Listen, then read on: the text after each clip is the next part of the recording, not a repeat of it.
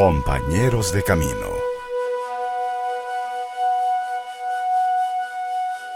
Y ahora le invitamos a compartir la vida de uno de nuestros compañeros de camino. Escuchemos con atención. Le invito a que abramos las páginas de nuestro santoral, el libro de oro de ejemplo de vida y de santidad de nuestra Madre, la Iglesia, que en este día 27 de diciembre nos presenta la memoria de San Juan, apóstol y evangelista.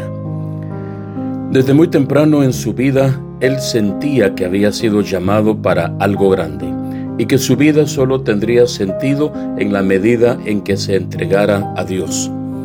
Había una sed interior de algo que le sobrepasaba totalmente, y eso le empujó a unirse al grupo del Bautista en las orillas del Jordán, junto a otros jóvenes y adultos deseosos de conocer la verdad expresada por la elocuente figura del profeta, que afirma haber sido llamado a preparar el camino del Señor, y que muchas veces les había dicho, detrás de mí viene alguien que es más grande que yo Marcos 1.7. Su nombre era Juan, hijo de Zebedeo y Salomé, hermano de Santiago.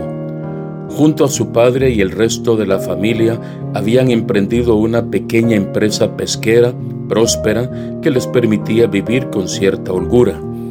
Ya en su mismo nombre llevaba implícita su vocación, Johanán. El Señor es misericordioso.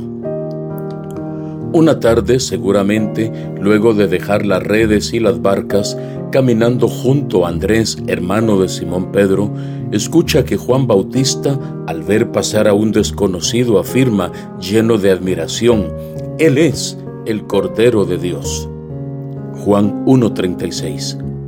Ellos inmediatamente se fueron detrás de él, y ahí comenzó una historia de amistad y seguimiento que durará toda la vida. La búsqueda había llegado a su fin, o mejor dicho, había comenzado una nueva etapa. Hemos encontrado al Mesías. Juan 1:41. Han encontrado lo que tanto deseaban y buscaban. Ese encuentro quedará tan grabado en su corazón que con el paso de los años, llegado a la ancianidad, cuando escriba la vida de su maestro, en lo que hoy conocemos como el Evangelio de Juan, aún recordará que ese primer encuentro sucedió cuando eran como las cuatro de la tarde. Juan 1.39. Es que el encuentro con Cristo marca la vida en un antes y un después, y ese momento se vuelve único, irrepetible e inolvidable. Ese mismo día, respondiendo a su invitación, vengan y verán, fueron y se quedaron con él. Más adelante se volverán a encontrar en las orillas del mar de Galilea y ahora será Jesús el que les lance un desafío trascendental y específico, una llamada concreta. Vengan conmigo y haré de ustedes pescadores de hombres. Ellos lo dejaron todo y lo siguieron. Marcos 1.16 se sabe que Juan era el más joven del grupo de los que se convertirían en enviados, es decir, apóstoles de Jesús. Y poco a poco irá ocupando un espacio preferencial en el grupo de los doce, junto a Pedro y a Santiago.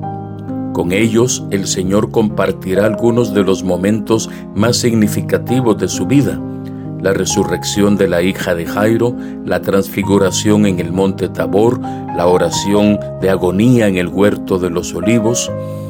Además, por diversos motivos, probablemente su misma situación económica, era conocido del sumo sacerdote y eso le permitirá estar cerca en los momentos finales de la vida de su maestro, incluso el poder estar presente al pie dando un testimonio valiente al pie de la cruz, cuando nadie más, excepto María, la Madre del Señor y otras mujeres, presenciarían la agonía y la muerte del Señor. Fruto de su cercanía al Señor y su fidelidad inquebrantable, nos transmitió muchos episodios de la vida del Maestro en el cuarto de los Evangelios, llamado, hemos dicho precisamente, el Evangelio de Juan.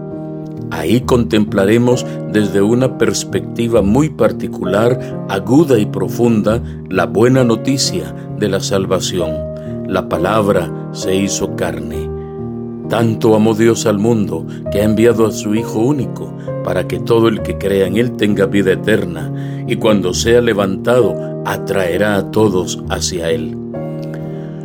Junto a la cruz recibirá el encargo de custodiar el tesoro más grande del Señor en esta tierra, su Madre Santísima, llevándolo llevándola a su casa. Hijo, ahí está tu madre. Y asumiéndola como madre suya de la primera comunidad y de toda la iglesia. Con ella perseverará unido en la oración, en la espera de la llegada del Paráclito y en el cumplimiento de la promesa del Señor. Según una antigua tradición cristiana, llevará a María Santísima una temporada en medio de la persecución del gran emperador Domiciano, la llevará a vivir junto con él a Éfeso. Luego, a su regreso, él partirá al destierro en la isla de Patmos, desde donde recibirá una revelación, una palabra de consuelo para una iglesia sometida a prueba. Ahí en Patmos escribirá el libro de la revelación o Apocalipsis. Será el único de los doce que no experimentará el martirio. Entregó su vida a una edad avanzada, rondando los cien años, y repitiendo insistentemente solo algunas expresiones que brotaban en su débil condición física. Ámense, ámense los unos a los otros ese es el mandato del Señor. Ámense los unos a los otros. Su ejemplo luminoso resplandece hoy más que nunca y nos permite encontrar en su Evangelio a Jesús, camino, verdad y vida, palabra hecha carne, verdad de todo un Dios que no ha venido a condenar, sino a salvar, porque tanto amó Dios al mundo que entregó a su Hijo único, para que todo el que crea en Él no perezca, sino que tenga vida eterna. Juan 3:16. Hoy acudimos a la poderosa intercesión de este valiente testigo, servidor, amigo del Señor. Y a San Juan hoy humildemente le decimos que ruegue por nosotros.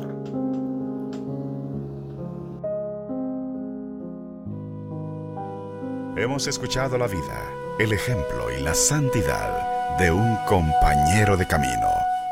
No olvidemos que todos los fieles cristianos de cualquier condición y estado, fortalecidos con tantos y tan poderosos medios de salvación, son llamados por el Señor, cada uno por su camino, a la perfección de aquella santidad con la que es perfecto el mismo Padre. Gracias por su sintonía.